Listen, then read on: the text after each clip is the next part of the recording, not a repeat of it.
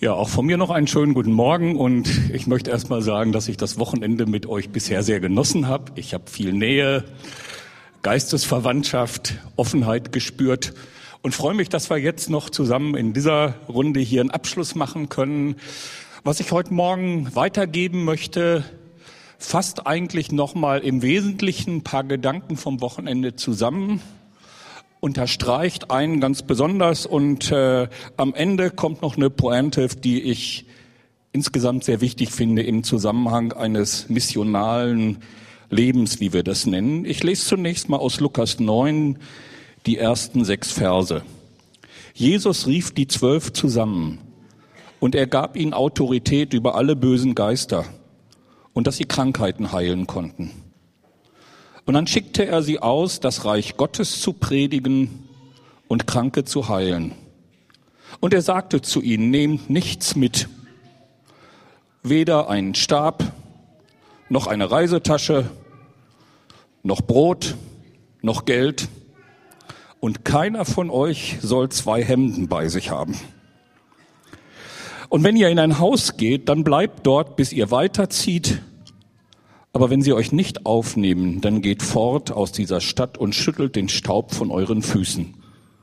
Und sie gingen hinaus und zogen von Ort zu Ort, predigten das Evangelium und machten überall Menschen gesund.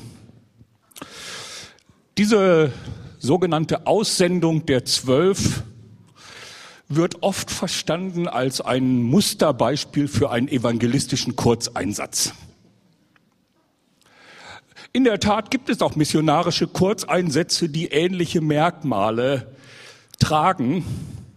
Aber das ist nicht immer so. Es geht hier nicht darum, irgendwo mal kurz aufzuschlagen, äh, einen Propagandafeldzug und eine Materialschlacht zu starten und dann wieder weiterzuziehen, sondern auch wenn die Jünger damals in diesen Orten nur eine relativ kurze Zeit verbringen konnten, finden wir doch hier die wesentlichen Merkmale dessen, was wir heute ein missionales Engagement nennen.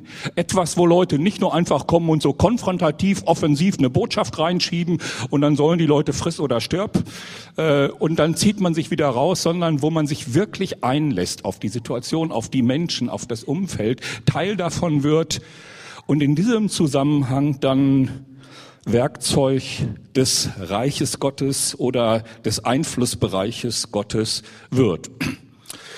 Eine Sache, die zunächst mal hier wichtig ist, ist, dass Jesus seinen Jüngern sagt, da wo ihr hinkommt, ist das Reich Gottes schon. Er sagt ihnen nicht so, jetzt schnallt das mal in euren Rucksack und nehmt das mit und ihr bringt es jetzt dahin. Wir sind nicht die Importeure des Reiches Gottes in ein neues Umfeld so als Gott bis dahin dort noch nie aufgeschlagen wäre und jetzt endlich durch uns kommt er. Wir sagen manchmal so, wir bauen das Reich Gottes. Das Reich Gottes ist schon mitten unter diesen Leuten und die Jünger sollen hinkommen, ihnen das erklären, ihnen das sichtbar machen, ihnen das deutlich machen, dass sie es endlich merken, wer da schon unter ihnen ist. Das war damals schon eine kleine, ungewöhnliche Sache, weil Galiläa bei den Juden in Jerusalem nicht so gerade als Hochburg der wahren Religion galt. Und es war schon herausfordernd, wenn Jesus sagte, da ist überall mein Vater schon gegenwärtig. Eine Generation später wurde das für die Jünger noch herausfordernder. Als sie dann äh, Israel verließen und ins römische Reich umherkamen, und genau dasselbe für sie ganz wichtig war, dass sie entdeckten, wir kommen ja überall da an Orte, wo Gott schon vor uns gewesen ist. Der hat ja schon eine Geschichte mit den Menschen und in die treten wir ein. Und in dieser Geschichte spielen wir auch eine wichtige Rolle. Aber die beginnt nicht mit uns, die hat viel früher begonnen. Ich stelle mir vor, was das für ein Mann wie Paulus für ein Schock gewesen sein muss, als er das plötzlich merkte. Gott ist ja schon im römischen Reich. Wisst ihr, so als äh, Jude hat man normalerweise gedacht, wir sind das auserwählte Volk und Gott hat mit uns eine Geschichte und mit allen anderen nicht. Und deswegen fingen dann so Predigten von Paulus auch erstmal mit einer endlos langen Einleitung, nach der ihr schon alle gehen würdet, an, wo er erstmal die ganze Geschichte Israels nochmal nacherzählt, so, ne? Und mit den Vätern und Abraham und Isaac und Jakob und Saul und David und was Gott alles gemacht hat. Und das war dieses ganze Selbstbewusstsein Israels. Wir haben so eine Vergangenheit mit Gott und er ist dem und dem und dem erschienen und all unsere Propheten und das war obercool und die anderen, Pech gehabt. Und auf einmal kommt Paulus rum und was predige ich denn jetzt? Meine ganze Einleitung kann ich ja nicht mehr verwenden. Die kennen ja Abraham und Isaac und Jakob nicht. Und er guckt sich das an und Stück für Stück merkt er, die haben auch eine Geschichte mit Gott. Auch wenn sie nicht so klar dokumentiert und oft anonym ist. Aber Gott war immer schon da. Eigentlich hätte man das wissen können aus dem Alten Testament. Bei Amos heißt es zum Beispiel an einer Stelle äh, in Amos 9, Vers 7, habe ich nicht Israel aus Ägypten geführt und die Philister aus Kaftor und die Syrer aus Kir. Das war der ganze Reichtum Israels. Wir sind das Volk, das Gott erlöst hat von allen. Wir waren in Ägypten in Bedrängnis. Wir haben zu Gott gerufen und er kam und hat uns rausgeholt und Gott sagt, das stimmt. Und ich habe mich euch deutlicher zu erkennen gegeben als jedem anderen Volk, weil ich wollte, dass ihr mein Brückenkopf in diese Welt seid. Aber glaubt nicht, dass ihr ein Monopol auf mich gehabt hättet.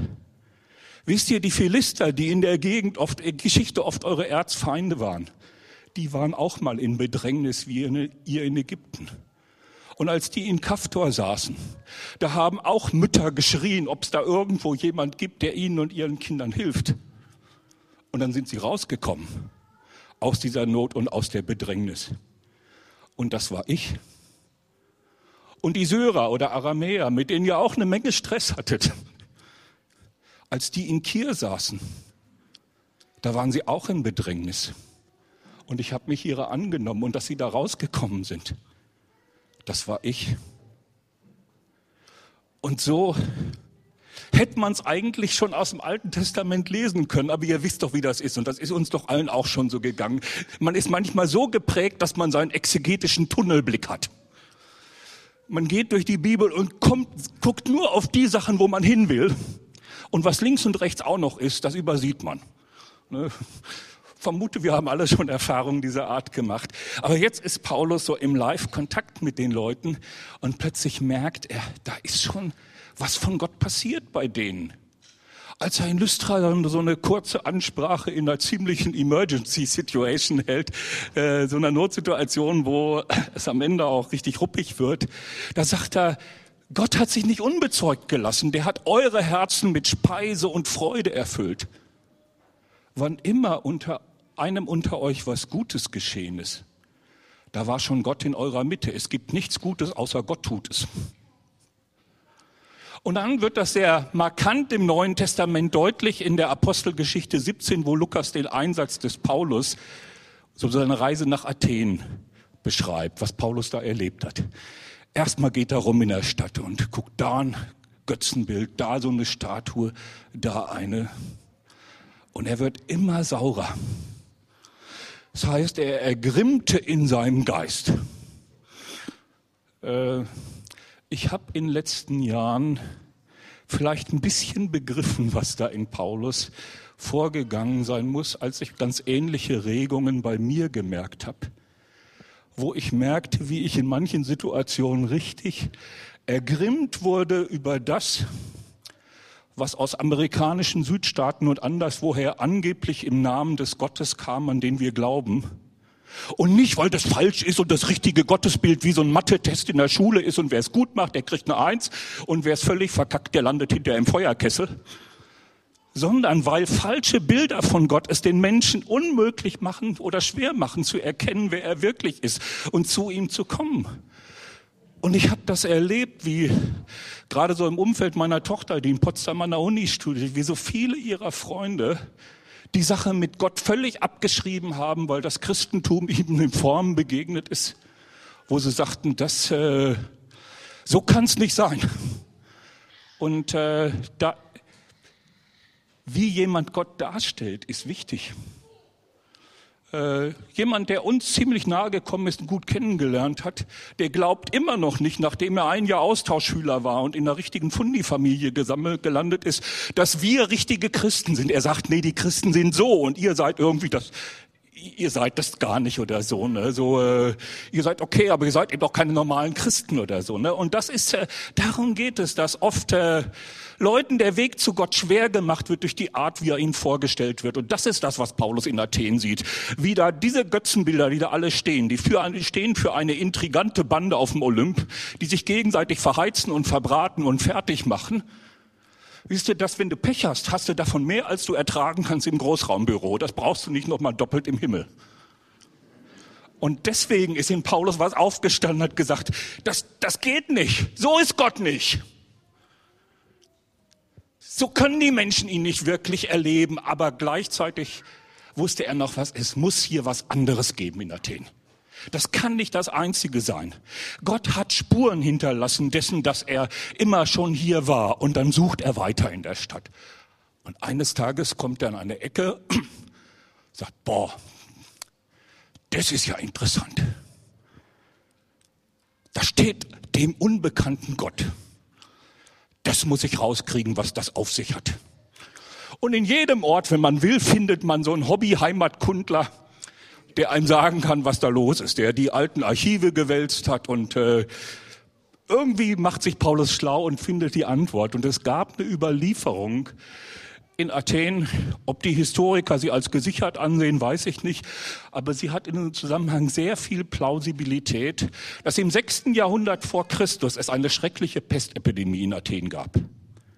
Und die hat die Stadt immer mehr dezimiert. Und die Athener haben zu allen Göttern, die sie kannten, gebetet und Opfer gebracht. Und nichts ist passiert. Und dann haben sie Epimenes aus Kreta eingeladen. Er galt in ihrer Szene als ein geisterfüllter Mann. Mir kommt diese Geschichte auch deswegen so plausibel vor, weil Paulus selber sich wohl mit diesem Epimenes beschäftigt hat, denn er zitiert genau ihn im Brief an Titus. Dieses anonyme Zitat was in Titus 1 steht über die Kreter, nicht sehr schmeichelhaft. Sie sind immer Lügner und faule Bäuche. Das ist von Epimenes. Und so vermute ich, dass Paulus gesagt hat, der Mann ist interessant, den muss ich näher kennenlernen. Und was gelesen hat über ihn, das ist interessant, dass er im Titusbrief ihn einen Propheten nennt. Ich kann mir vorstellen, was das für ein Schock war, für Paulus zu erkennen. Es gibt nicht nur Hosea, Joel, Amos, durch die Gott in der Situation geredet hat. Da auf Kreta unter diesen Lügnern und faulen Bräuchen. Aber er, er nennt ihn so. Wir haben gestern Abend doch drüber gesprochen. Ich glaube, dass es äh, in so einem kleinen, im kleinen Kreis, ich glaube, dass es heute in der Welt der Kunst und der Popmusik Propheten gibt. Menschen, die auf den Punkt bringen, was die Sehnsüchte und die Erwartungen anderer sind und was eigentlich von Gott jetzt angesagt ist und kommen soll. Dieser Epimenes kam jedenfalls nach Athen und er brachte ihnen folgende Message. Er sagte, macht einfach Folgendes. Sammelt euch eine Herde, die gemischt ist aus schwarzen und weißen Schafen. Keine Erklärung, was da sollte. Treibt sie hier über diesen Hügel und lasst sie einfach frei laufen. Und wenn sie sich an einer Stelle niederlassen, da baut einen Altar dem unbekannten Gott und dann opfert ihm und guckt, was passiert. Und meine Spekulation ist, das hat funktioniert. Denn warum sonst sollte man so eine Erinnerung aufbewahren? Wenn irgend so ein Faker bei uns durch die Stadt reist, da erinnert man sich nicht sechs Jahrhunderte später dran. Äh, offensichtlich ist da was passiert. Und das war für Paulus der Punkt, wo er sagte so, jetzt weiß ich, was ich den Athenern sagte. Wisst ihr, erinnert ihr euch an die Geschichte, die ihr alle kennt? Wie ihr damals kurz davor wart, völlig ausgelöscht zu werden? Wie nur noch Not und Tod in der Stadt war? Und wie auf einmal von einem Gott, den ihr nicht kanntet, Hilfe kam und die Epidemie gestoppt hat? Und diesen Gott, den verkündige euch jetzt, von dem kann man jetzt nämlich sehr viel mehr erfahren.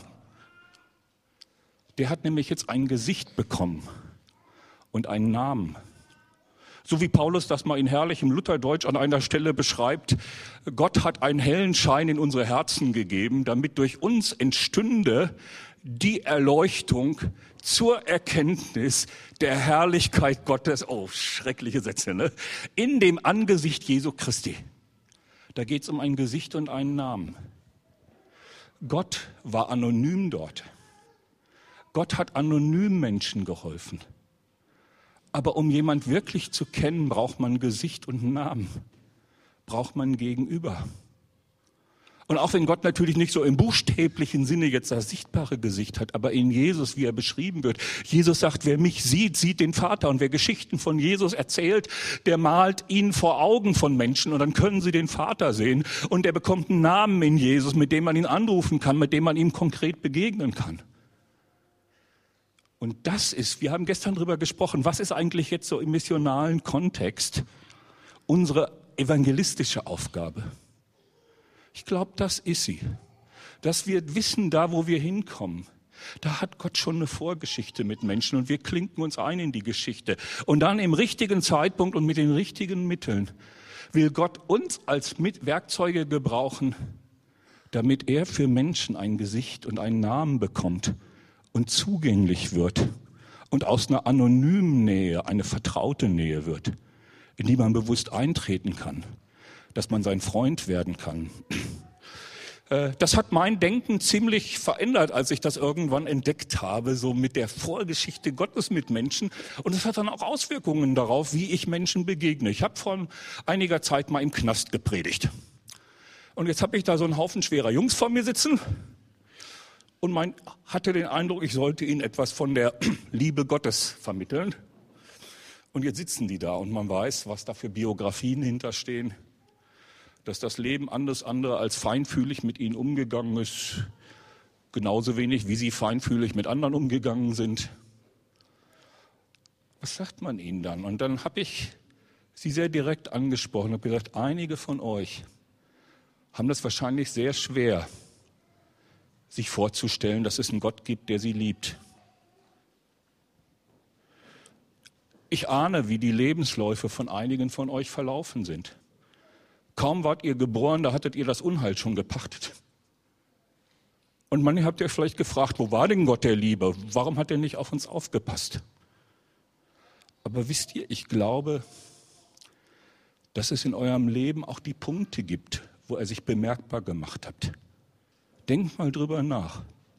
Es gab auch die Situation, wo ihr noch irgendwas gerade von der Schippe gesprungen seid wo irgendwas Mysteriöses passiert ist, sodass es euch nicht endgültig den Gar rausgemacht hat. Wo ihr aus irgendwas heil rausgekommen seid.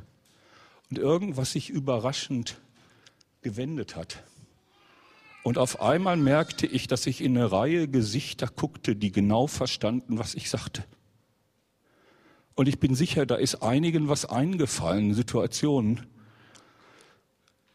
wo sie damals haben gesagt, Schwein gehabt.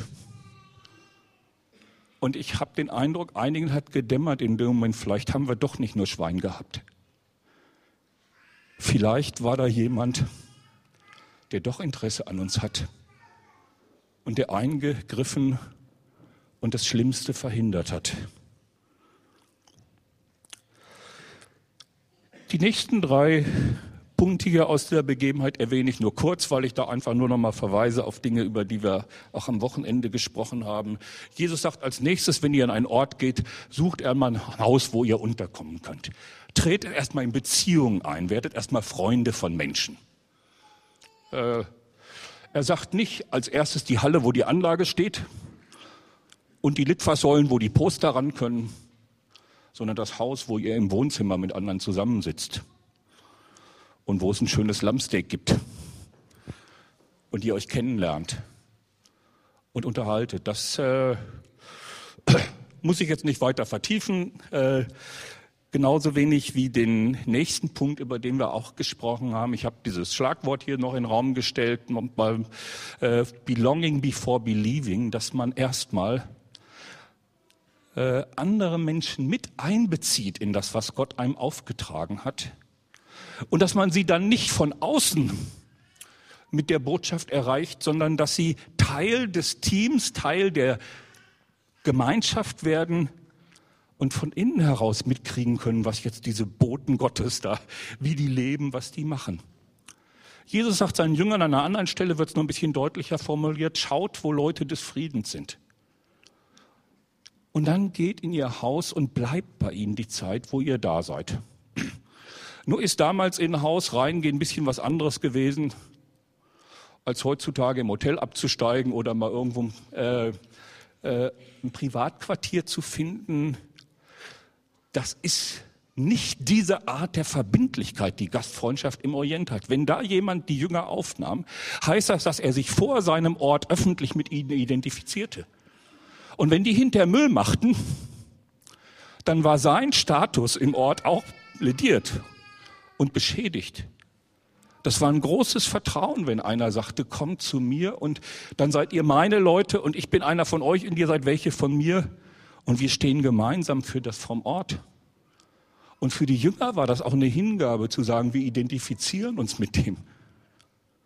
Und äh, der war Teil des Teams, auch wenn er manches vielleicht nicht so noch nicht nachvollziehen konnte oder nicht mitgemacht hat, aber er gehörte dazu. Und Jesus gibt seinen Jüngern den Auftrag zu heilen. Wir haben ja auch gestern darüber gesprochen, gestern Nachmittag, was so die Erfahrung mit dem Heiligen Geist, die wir gemacht haben, die wachsende Freundschaft, die viele von uns mit ihm erlebt haben, äh, was das jetzt in diesem missionalen Kontext bedeutet. Und es geht einfach darum, das weiterzugeben. Und zu wissen, dass dieser Geist ja jetzt wirklich so präsent in uns ist, dass er überall dahin geht, wo wir hingehen. Äh, dass seine heilende Gegenwart hineinkommt in ganz säkulare Kontexte. Und Heilung würde ich hier in einem sehr weiten Sinn verstehen. Man kann Atmosphären heilen in Häusern. Man kann Biografien heilen, die hoffnungslos waren. Und auf einmal guckt einer wieder und hat wieder Zukunft. Ich erinnere mich an eine junge Frau vor vielen Jahren, die so zerbrochen vor uns war und so fertig und verzweifelt und am Ende. Und einfach nachdem wir ihr so ein bisschen dienen konnten, auf einmal erhebt sie sich und es ist Hoffnung im Gesicht. Und sie glaubt wieder, dass mit ihrem Leben was gehen kann. Das ist Heilung. Heilung in Beziehung, Heilung in soziale Verhältnisse. Wir sind berufen, Werkzeuge von Heilung zu sein. Und dann kommt noch ein Punkt, und das ist jetzt so die, die Schlusspointe, die mir noch wichtig ist für diese ganze Sache. Jesus äh, macht ja noch etwas, bevor die Jünger losziehen. Ich stelle mir jetzt so vor, Petrus gerade im Aufmarsch, im Abmarsch und Jesus sagt, Petrus, ey, was hast denn da auf dem Rücken? Ja, mein Rucksack. Du, den brauchst du nicht. Was? Da ist meine Klamotten zum Wechseln drin und da ist mein Reiseproviant drin. Nee, Jesus sagt, den brauchst du nicht. Weißt du wirklich, was du sagst, Jesus? Ja, ich weiß, was ich sag. Den kannst du hier lassen, ich pass drauf auf. Du Petrus, was machst du denn da noch? Ja, aber ich muss doch wenigstens meinen Geldbeutel noch aus dem Rucksack nehmen, in die Tasche stecken. Nee, den brauchst du auch nicht. Keine gute Idee, Jesus. Doch, eine sehr gute Idee. Kann ich auch drauf aufpassen. Okay.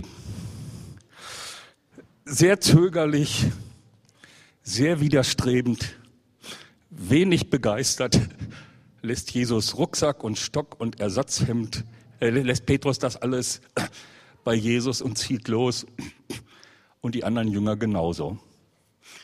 Weshalb macht Jesus das? In der Kirchengeschichte hat man da manchmal so ein Armutsideal draus gezimmert.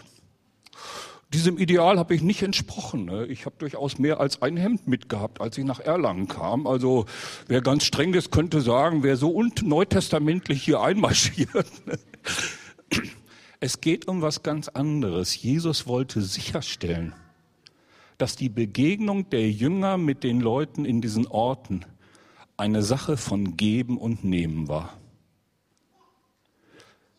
Die Jünger, die sollten nicht als die Heilsbringer hoch zu Ross kommen, hier, ihr armen Leute in Galiläa. Wir haben das, was ihr braucht.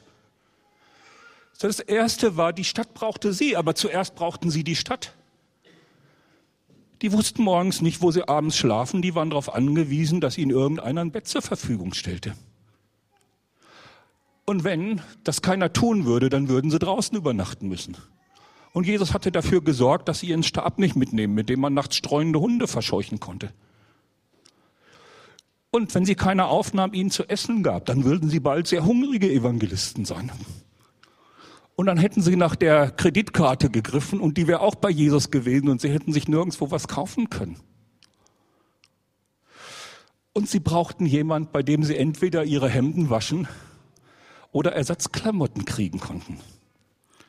Denn wenn du bei in palästinischer Hitze 14 Tage mit demselben Hemd rumläufst, da findest du auch in einer geruchsrobusten Kultur keine Zuhörerschaft mehr. Äh, und sie kamen und sie waren darauf angewiesen, dass jemand Barmherzigkeit mit ihnen hatte.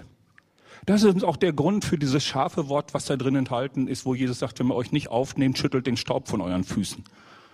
Das ist nicht, weil die die Botschaft abgelehnt hatten, sondern weil sie kein Erbarmen hatten mit zwei hilflosen Wanderern, die in den Ort kamen dass einer nicht von 0 auf 100 alles glaubt, was man ihm sagt, wenn er das noch nie vorher gehört hat. Das ist was, was Gott nicht kommen nimmt. Nur wenn da zwei Leute kommen und die brauchen offensichtlich irgendjemand, der ihnen das Nötigste gibt, wenn man denen komplett geschlossen als Ort die kalte Schulter zeigt, das ist das, was, äh, was dann hier wirklich das Problem ist. Und so wollte Jesus, dass die Jünger das brauchten, dass jemand ein Herz für sie hatte. Und Gott wollte, dass sie auch die Empfangenden sind. Das ist so ein Prinzip von Gott geben und nehmen. Denn es ist die Würde eines Menschen, dass er einen Beitrag leisten kann. Und die Leute, zu denen uns schickt, sind, äh, schickt, sind nicht nur geistliche Wohlfahrtsempfänger, sondern sind Menschen, die was haben, was Gott uns zugedacht hat. Eine Geschichte, die ich dann noch fast markanter finde, ist die aus Johannes 4, wo Jesus der Frau am Jakobsbrunnen begegnet. Äh, ich habe über diese Geschichte meine erste Predigt in Berlin gehalten und habe äh, sie genannt, der bedürftige Jesus und wie ihm geholfen wurde.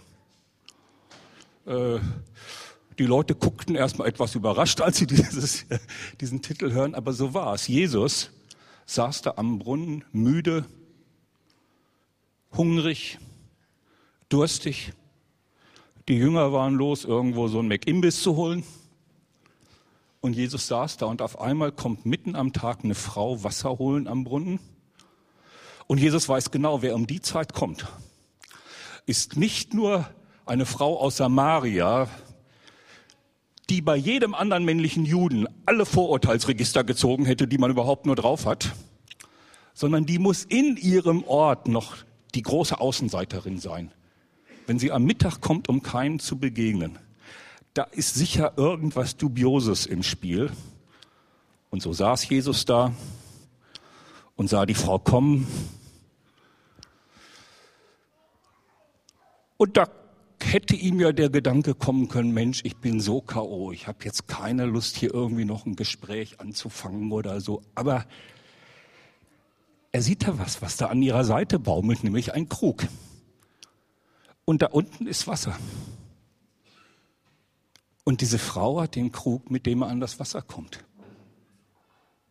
Coole Situation. Die ganze Geschichte geht nur weiter, wenn Jesus jetzt eine Demut aufbringt, die kein anderer jüdischer Mann aufgebracht hätte und bereit ist, von dieser Frau zu empfangen. Und das ist der erste Punkt, wo diese Frau geheilt wird, dass einer bereit ist, was von ihr zu nehmen. Manchmal ist das Größte, was wir Leuten tun können, wie wir sie ehren und in ihren Respekt wiederherstellen können, indem wir von ihnen etwas empfangen, etwas annehmen. Und das war nicht ein evangelistisches Tool von Leute, von Jesus so, ne? Ich muss jetzt erstmal gucken, wie ich eine Brücke schlage zu ihr oder so. Er war einfach durstig. Und diese Frau kam, er sagte, ich würde gern von dir was zu trinken haben. Ich bin bereit, mit dir aus einem Krug zu trinken. Und dann entwickelt die Geschichte sich weiter und die Frau ist ganz überrascht und sagt, Jesus, ich habe übrigens auch was, ne? Ein Wasser höherer Ordnung. Und dann kommt ihm plötzlich die Idee, was mit der Frau so los gewesen sein könnte. Und dann testet er noch ein bisschen vor und dann sagt er ihr auch auf den Kopf zu, du, ich glaube, du hast in deinem Leben ein paar Sachen durchgemacht, von denen ich sehr wünschte, sie wären dir erspart geblieben. Und auf einmal ist die Frau ganz baff und zieht los und holt den ganzen Ort. Und die laden Jesus noch für ein Wochenende ein und am Ende, am Ende sind sie alle von ihm überzeugt. Wisst ihr, es hätte nicht funktioniert, wenn Jesus mit seinen Jüngern so einen Schlachtplan ausgeheckt hätte. Wir gucken jetzt mal, wo ist die Halle, die wir mieten können. Wir gucken jetzt mal, wo sind die Schlüsselpersonen. Wenn Jesus daran, strategisch daran gedacht hätte, wie man diesen Ort knackt, da wäre diese Frau die letzte auf seiner Liste gewesen. Wenn du dich mit der sehen lässt, dann hast du schon ausgespielt im Ort oder so, ne? Dicker Bogen, aber Jesus dachte nicht so. Jesus ging von Begegnung zu Begegnung und weil er bereit war, diese Frau als einen vollwertigen Menschen, von dem man nimmt, anzusehen. Passieren die ganzen anderen Sachen, die kein strategischer Plan hingekriegt hätte. Äh, ich glaube, dass Gott in den Begegnungen, die er für uns vorbereitet hat, immer auch für uns was drin hat. Es gibt viele Anteile des Segens, den Gott uns zugedacht hat, die kann man hier kriegen. Ich hoffe, dass ihr jeden Sonntag im Gottesdienst kräftig was abgreift und mitnehmt. Brauchen eine Tankstelle, wo der Segen kommt, damit wir dann unser Wochenprogramm gut durchziehen können. Aber das ist nicht alles. Und ein Teil des Segens, den Gott uns zugedacht hat, hat er bei Menschen deponiert, die noch weit draußen sind die wir vielleicht noch gar nicht kennen. Und Gott denkt nicht nur an Erlangen und Umgebung, sondern Gott denkt an euch und an mich, wenn er sagt, dass wir missional leben und uns auf die Menschen und ihre Situation einlassen sollen. Jesus hat empfangen aus den Begegnungen mit Menschen. In Johannes 4, am Ende braucht er nichts mehr zu essen, so gesättigt ist er. Ich misstraue einem missionalen Lebensstil, bei dem man immer nur ausgeblutet ist. Es gibt, wie, da haben wir auch drüber gesprochen, die Zeiten, wo man manchmal viel trocken und staubige Luft atmen muss. Und es gibt auch die Situation, wo man sich fragt, warum tue ich mir das an? Hat Jesus auch mal gehabt. Jesus auch mal gesagt, Mensch, warum muss ich euch noch länger aushalten? Langsam nervt mich das hier. Ne? Können nicht endlich mal äh, äh, aber es kam immer wieder der Moment, wo er sagte, das ist meine Speise, das lohnt sich. Und wenn Gott uns mit Menschen und ihren Lebenssituationen und Schicksalen in Verbindung bringt, dann möchte er, dass wir auch was darin finden, dass wir empfinden, dafür zu leben lohnt sich. Dass wir in ihnen was entdecken. Ich will ein kleines äh, Beispiel, was heute so naheliegend ist, bringen. Hier vorhin, als der Elias gesegnet wurde, die Eltern vom Elias, die sagen doch nicht, schaut doch mal, wie uneigennützig wir uns sozial in dieses hilflose Wesen investieren. Der Lütte, der wird doch glatt verhungern und im Dreck umkommen ohne uns. Und wir opfern uns heldenmütig im sozialen Einsatz für dieses kleine Würmchen das ist nicht genau das, was Eltern empfinden. Die Doris hat das gesagt, das ist Gottes Geschenk für uns. Die kleinen Würmchen, die haben eine Währung, mit der sie das zurückgeben und mehr als zurückgeben. Und man ist, man hat eine Nacht durchwacht und könnte sie manchmal wirklich irgendwie und dann nimmt man sie morgens auf den Arm und ist so glücklich, dass man sie hat. Nun ist das bei Kindern, da hat Gott schon den speziellen Charme reingelegt, dass es ein bisschen einfacher ist und da ist die Beziehung dann auch im buchstäblichen Sinne sehr gewachsen. Ne? Aber Gott möchte, dass wir bei Menschen, wo der Erstkontakt vielleicht manchmal ganz anders ist, wo nach, das nach dem Motto läuft, wie umarme ich einen Kaktus, dass wir die Kostbarkeit dieser Menschen entdecken und da, wo er uns hinschickt, da öffnet er uns auch die Augen. Und das ist nicht bei jedem dieselbe Situation und dasselbe gegenüber. Und da entdeckt man was in Menschen. Es lohnt sich, mit denen zusammen auf dem Weg zu sein und ich krieg was. Und ich habe das bei Leuten, die äh, so in dem Sinn, wie wir das verstehen, missionar leben, noch nicht gefunden, dass das so die hilflosen Helfer sind. Sondern ich habe immer wieder Leute da gefunden, die empfinden, das lohnt sich. Das mache ich gerne. Ich habe euch, äh, die, die am Wochenende da waren, das Video vorgestellt vom Café Neustadt, wo sie unter den Protestiert, Post, Prostituierten vom Drogenstrich in Berlin arbeiten. Und die Claudia, wie sie erzählt von einem Abend, wo eine Frau von der Straße reinkam und ihr Leben gerade völlig unter Druck war und nichts lief rund und sie einfach so ein Bedürfnis nach Liebe und Nähe hatte und kam und ihr das erzählte und sie öffnete so ihren Arm und die Frau setzte sich und schlief ein in ihrem Arm. Und das war für Claudia ein total kostbarer Moment. Da hat diese Frau von der Straße sie beschenkt mit einem Moment von Nähe und Offenheit. Und die ist nicht an dem Abend nach Hause gegangen, heute habe ich wieder alle Kraft gelassen, sondern das ist meine Speise, dass ich diesen Frauen diene.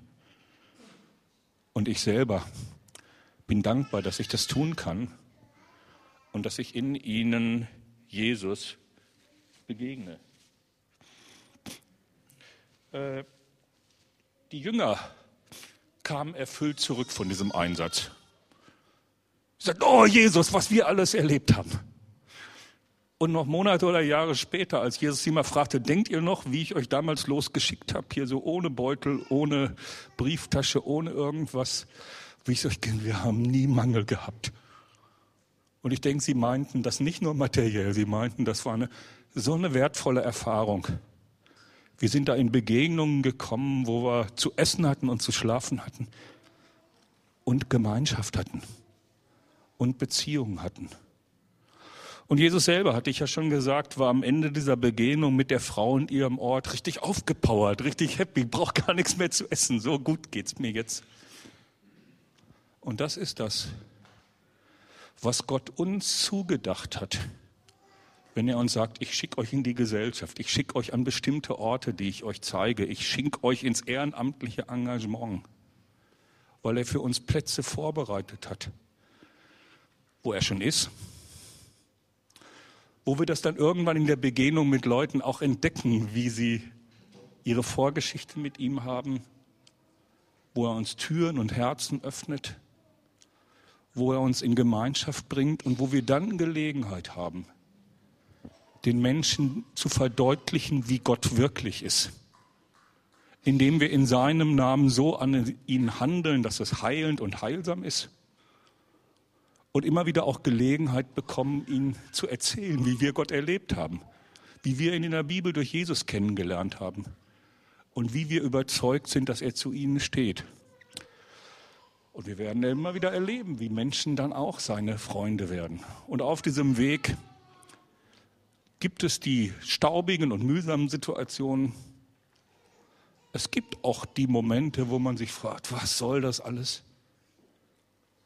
Aber wir werden immer wieder den Schatz im Acker und die kostbare Perle irgendwo in der Stadt finden, irgendwo in der Gesellschaft finden und dann empfinden, wir sind mehr als reichlich belohnt.